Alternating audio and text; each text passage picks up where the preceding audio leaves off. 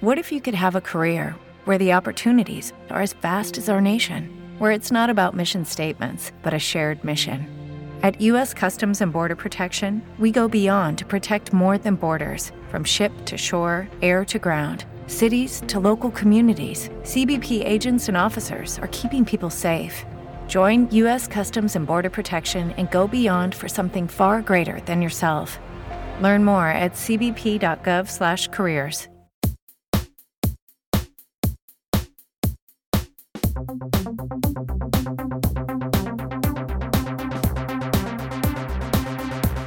Bienvenidos a Retromática.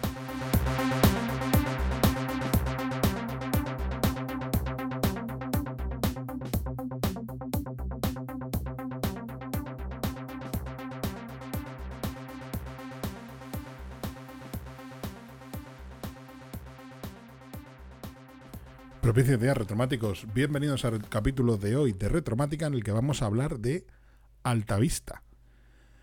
Los más viejos del lugar recordaréis este nombre. Recordaréis este nombre con otros míticos como Licos, con otros, como otros míticos como Geocities, como tantos y tantos servicios que fueron, llegaron, eh, como decía aquel, llegó, vio y venció, ¿no? pues aquí prácticamente casi mejor como, como decía Rubén en la película de Ocean's Eleven, llegó, venció y fue vencido, porque Altavista desapareció se integró eh, en otro gigante de Internet y finalmente pues se, se, diluyó ¿no? dentro de este gigante de Internet. Eh, bueno, mm, en otros momentos gigante de Internet, que ya pues también es un jugador un poquito ya más, eh, bueno, por no decir prácticamente irrelevante. ¿no?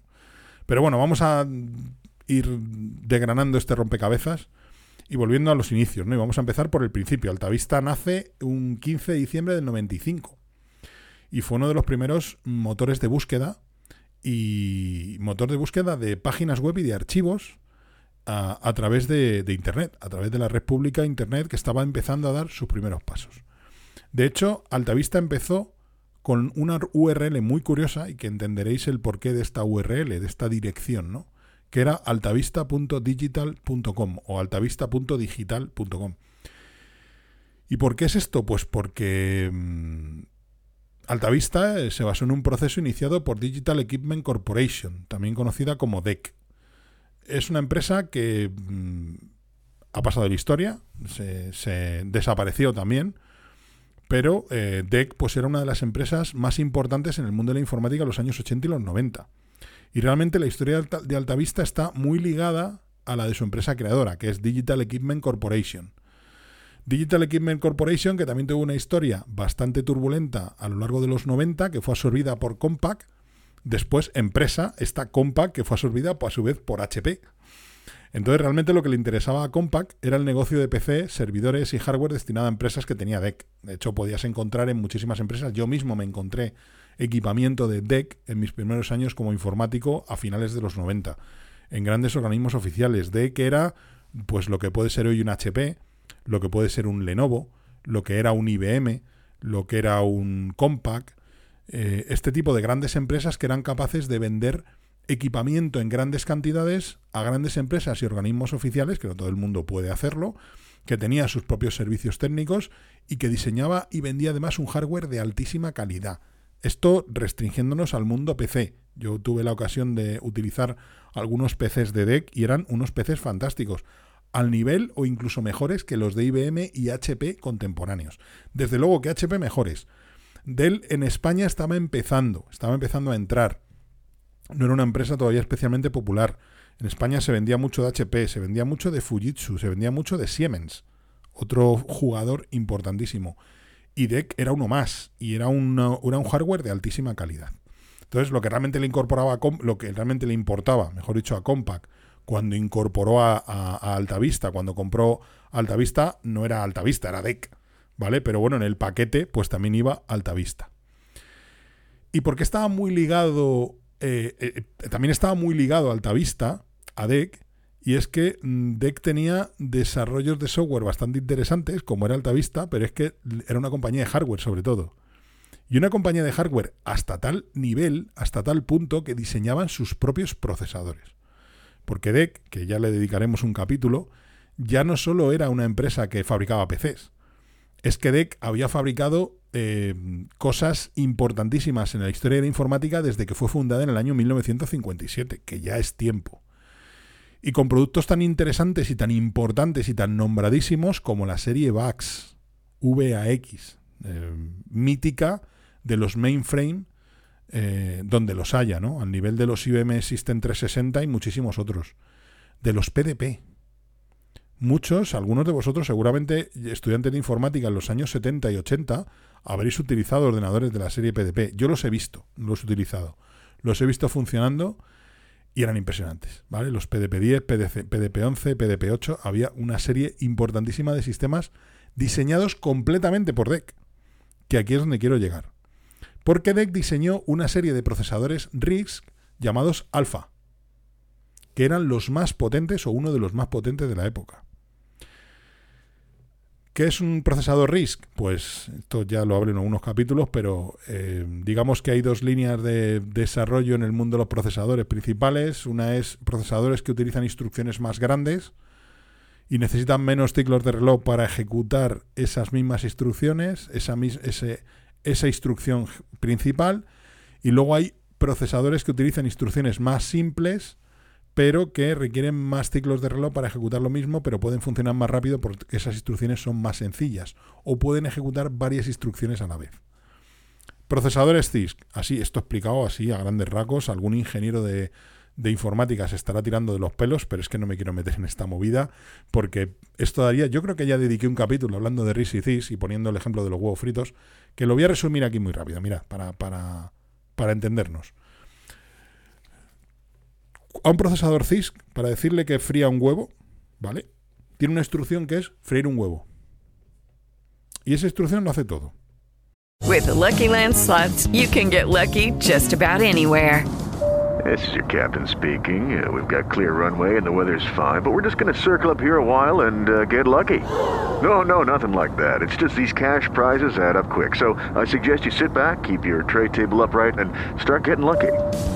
Play for free at LuckyLandSlots.com. Are you feeling lucky? No purchase necessary. Void where prohibited by law. 18 plus terms and conditions apply. See website for details.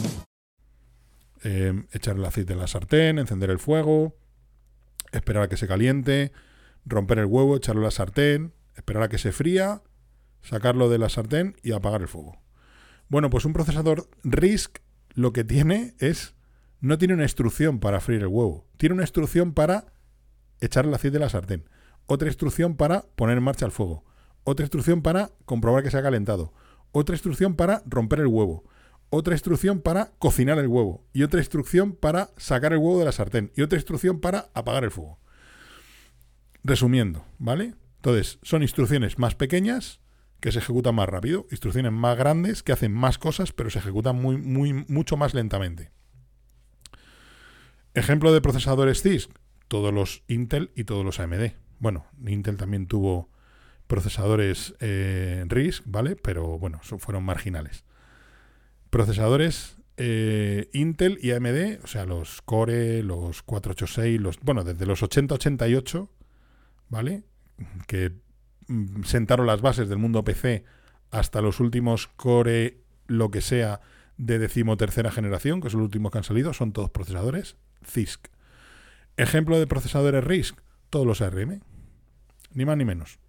Todos los procesadores de Qualcomm, todos los procesadores de Apple, eh, los, eh, los procesadores PowerPC que montaron los Power Mac, todos esos son procesadores RISC. ¿Vale? Y bueno, pues Alpha tenía los procesadores, perdón, DEC tenía los procesadores Alpha de 64 bits. Estamos hablando de mediados de los 90, procesadores de 64 bits, ¿vale?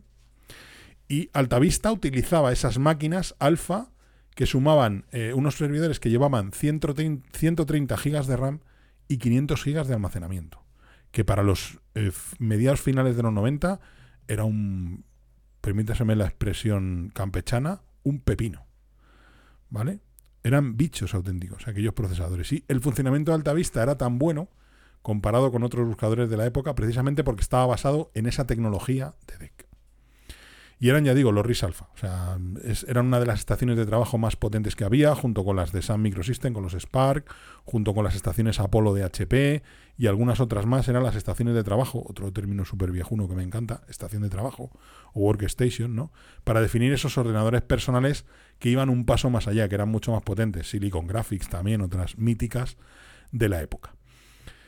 Entonces, bueno, pues em, funcionaba eh, Altavista desde diciembre de 1995 y llevaba más de tres años de ventaja con respecto al que luego sería mm, un poco su verdugo, su final, aunque realmente el verdugo de, de Altavista no fue Google, que es la empresa a la que me refería, sino que lo mató fue Yahoo. Porque Altavista pues tuvo una tuvo una, una época dorada, se convirtió en el favorito de los usuarios, gracias a que tenía una interfaz súper simple y fue además la primera, el primer buscador que sentó las bases del buscador moderno, porque había muchos indexadores de, de- iba a decir de Microsoft, no sé por qué. Microsoft estaba con eh, estaba a su a su rollo con, con sus cosas de internet y con MSN y con estas cosas raras que se inventó Microsoft para intentar no entrar en internet, que de eso hablaremos otro día. Pero era eh, el primer buscador moderno que no era un indexador, que te llenaba la pantalla no era un portal, ¿no? Que te llenaba la pantalla de funcionalidades, de tengo correo, noticias, no sé qué, no, era un buscador, era si, si buscáis en Internet Archive o buscáis algún pantallazo de alta vista, veréis que es muy parecido al de Google. Es un campo de escritura donde podías escribir lo que querías buscar y un botón de búsqueda y algún botón auxiliar para algunas funcionalidades más. Pero al final, el interfaz hacía hincapié precisamente en que ibas a usar la casilla de búsqueda donde escribías lo que querías buscar y el botón de búsqueda y fue el que sentó esas bases, el primero que hizo, el primero que dio con la tecla, nunca mejor dicho, eh, que dio con la tecla de esa interfaz sencilla, de esa interfaz fácil de buscar cualquier cosa que querías encontrar en Internet, sin tener que navegar por un índice, sin tener que utilizar pestañas, sin tener que utilizar hiperenlaces, que a los primeros usuarios de Internet en aquellos años finales de los 90 podía resultar un poquito crudo. ¿no? Así que Altavista sentó las bases de lo que es realmente el buscador moderno y fue, ya digo, uno de los, mm, por no decir el más utilizado, junto con otros como Lycos o el propio buscador de Yahoo, que también era un poquito más crudo precisamente por eso, porque tenía el- la interfaz un poquito inundada de opciones y con índices y con buscadores y con distintas opciones que podían resultar a veces un poco eh, confusas. Para que os hagáis una idea del éxito de Altavista en el primer día de operación, recibió 300.000 visitas en un solo día. Eso para el Internet de los años 90 es muchísimo. Y en dos años llegó a 80 millones de visitas al día. Y claro, mmm, ganando muchísimo dinero en publicidad porque, bueno, pues eran los inicios de la web, todo el mundo quería estar. Y bueno, pues al final mmm, Altavista se convirtió en el servicio de búsqueda prácticamente favorito durante unos cuantos años. Compartía, ya digo, espacio con Lycos y espacio con Yahoo. Lycos quizás sea más parecido a Altavista, pero Yahoo estaba más orientado hacia el portal, ¿no? Ese fenómeno de los portales de Internet de los años 90 y principios de los 2000, donde pretendían que en un solo portal encontraras, en una sola página, encontraras todo lo que necesitabas. Encontrabas buscador, encontrabas un índice, que no era lo mismo, encontrabas correo electrónico, encontrabas noticias, servicios de chat, juegos, cualquier tipo de función que necesitaras en Internet, lo ibas a encontrar prácticamente sin salir de ese portal. ¿no? Altavista huía de eso y utilizaba un paradigma, como digo, mucho más parecido al tema, de, eh, al tema de, del, buscador, ¿no? de poner una palabra, algo que quieres buscar, un término o un nombre, lo que sea que quieres buscar en Internet y el navegador, el, perdón, el buscador te, te devuelve en tu navegador esos resultados de búsqueda, más allá de todos esos servicios asociados que tenían portales como Yahoo o en España, por ejemplo, portales como Terra, ¿no? que fue otro de los grandes de la Internet de los primeros años 2000. Pero es que hay una historia curiosa por parte de Google, ¿no?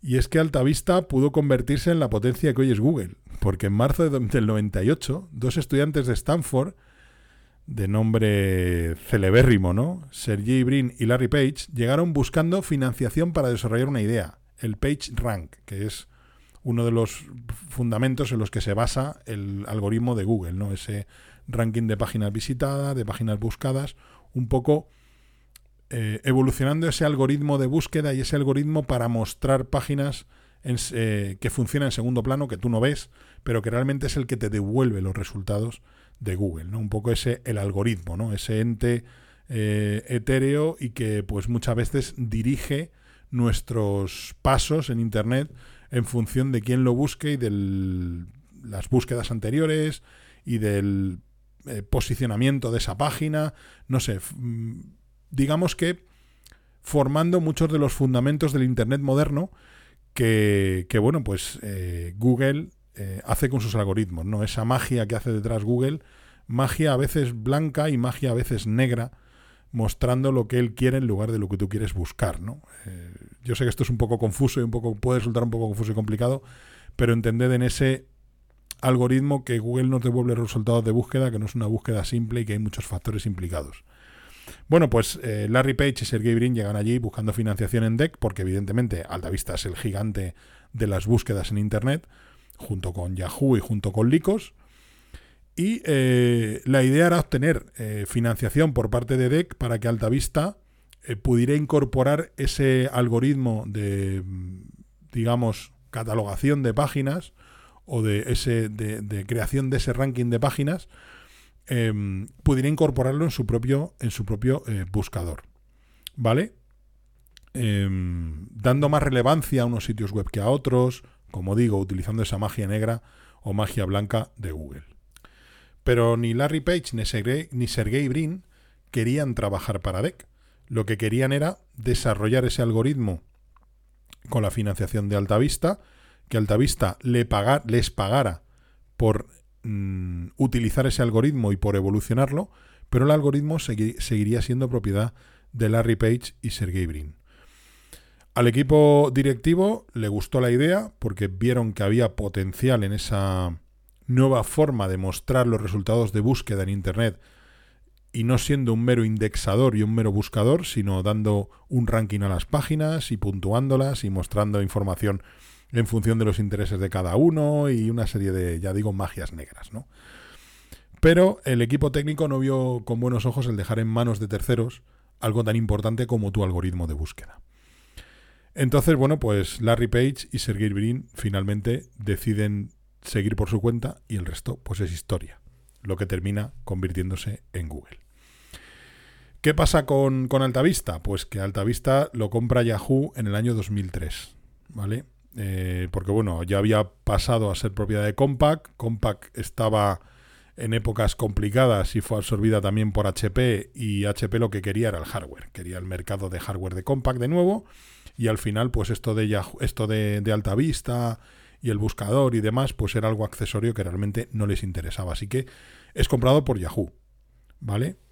Y Yahoo lo mantiene como servicio independiente. De hecho, recordaréis eh, los banners, que otra, otro invento de los años mm, finales de los 90, en principios de los 2000, los banners de Internet. Recordaréis el banner de Yahoo, de Altavista by Yahoo.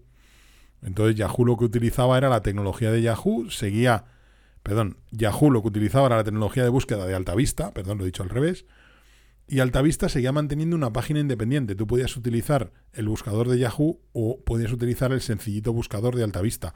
Y lo mantiene vivo durante ocho años, ¿eh? O sea, no os penséis que Yahoo rápidamente decide pasar a la historia a Altavista, incorporar su tecnología y hacerla desaparecer. Eh, era una página muy visitada. Entonces, al final, eh, te interesaba que recibir visitas en tu portal provenientes de Altavista. Entonces, no lo vamos a cerrar, vamos a dejarlo ahí, vamos incorporando poco a poco cositas de, de Yahoo en Altavista, vamos metiendo noticias, vamos metiendo tal. Se rompió un poquito aquella, aquel paradigma de buscador sencillo que lo adoptó Google. Google ocupó el espacio que tenía en ese momento ocupado Altavista, lo ocupó Yahoo, perdón, lo ocupó Google con ese buscador sencillo, me estoy liando con tanto nombre, perdonadme. O sea, Google ocupa ese espacio del buscador simple, del campo de búsqueda con el botón de buscar pues lo ocupa Google. Y Yahoo poco a poco va metiendo más porquería dentro de la página de Altavista hasta que finalmente eh, en 2011 pues Yahoo da un golpe en la mesa y decide dejar de utilizar el eh, de seguir por una parte evolucionando el buscador de Altavista, el, eh, todos esos todo ese software, todos esos algoritmos que hay detrás de un buscador de internet y decide adaptar Bing. Entonces mata directamente el proyecto de, de, Altavista. ¿no? no tiene sentido que tuviera como buscador oficial Bing y a la vez siguiera utilizando Altavista también como motor de búsqueda.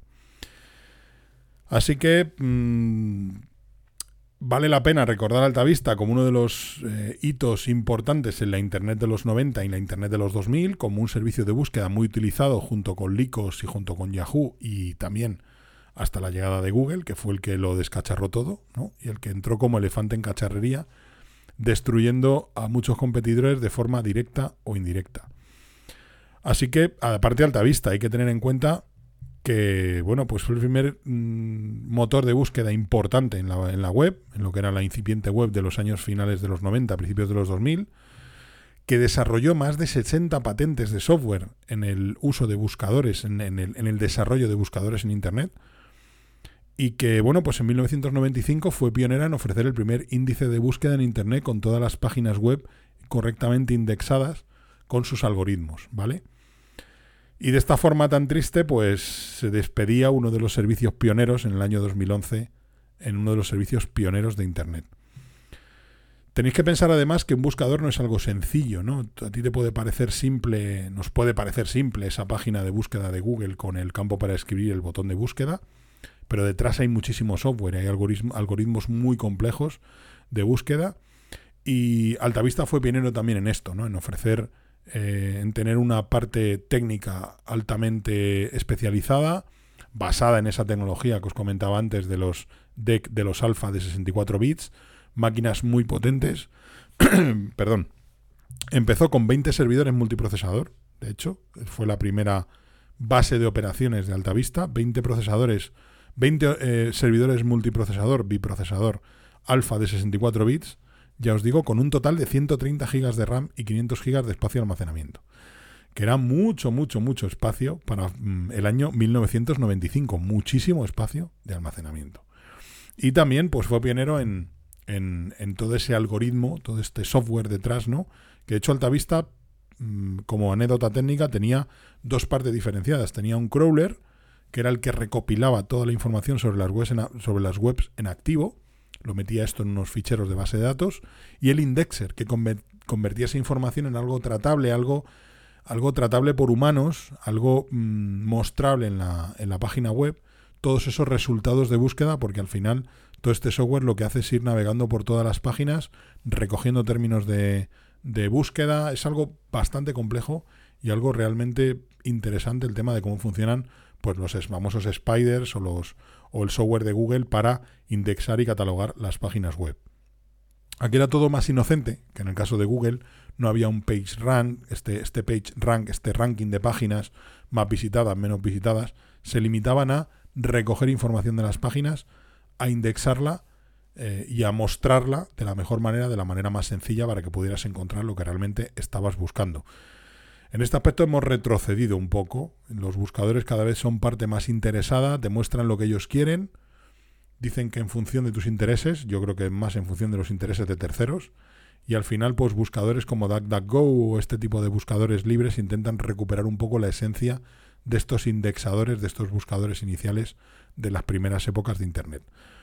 Así que aquí ha sido mi recuerdo para Altavista, este servicio. Además era bonito el nombre, el buen nombre de Altavista, que por cierto no he encontrado referencias de por qué se llamaba así. Curiosamente, por qué Altavista se llamaba Altavista. Supongo que será porque tiene una visión más elevada de todo, ¿no? Tiene una alta vista. No, no, no sé, es que no, no, he encontrado información y lo busqué, lo intenté buscar y no, y no conseguí dar con, con el dato de por qué se llamaba así. Pero bueno, era un nombre, era un nombre chulo, ¿no? Así que pues nada, esta es la historia un poco de, de, de Altavista, de su vinculación con DEC, una empresa histórica del mundo de la informática que con este proyecto podría haberse reinventado, podría haber sido uno de los gigantes de Internet, pero que luego pues tuvo ahí una historia complicada, historia de la que hablaremos, ya digo que tengo pendiente grabar un capítulo sobre Digital Equipment Corporation porque es una de las grandes de la informática del siglo XX, pero a nivel de, desarrollo, a nivel de, de innovación, eh, es tremendo, es tremendo lo de este, lo de este, mm, eh, lo de este, mm, esta empresa, DEC, ¿no? Y de este Altavista que, que murió pues en el año 2011, aunque mm, datos, algunos datos que he encontrado por ahí, hablaban, es, una nota que tengo aquí al pie, que eh, había sido cerrado el 30 de junio de 2013. Eh, me consta que fue en 2011, pero quizás se mantuvo vivo durante algún tiempo más en alguna oscura página del portal de Yahoo. Pero vamos, no sobrevivió al invite de Google y al invite de estos nuevos algoritmos de búsqueda y de, de ranking de páginas que implementó Google y que fue realmente lo revolucionario, lo que marcó la diferencia con respecto a Google. Y quizás también el secreto de su supervivencia, ¿no? El convertirse en una empresa de publicidad, el vender esas búsquedas, el vender eh, el ranking de páginas, el vender que tú vas a estar más arriba que otros en función de las búsquedas y eso, claro, pues evidentemente da dinero. Y Altavista pues era un poco más blanco, ¿no? Un poco más neutral y quizás es más complicado ganar dinero cuando se es un poco más neutral. Pues nada más, esto es lo que quería contaros hoy acerca de Altavista, que tengáis un propicio el día que sea y nos escuchamos muy muy pronto. Propicios días.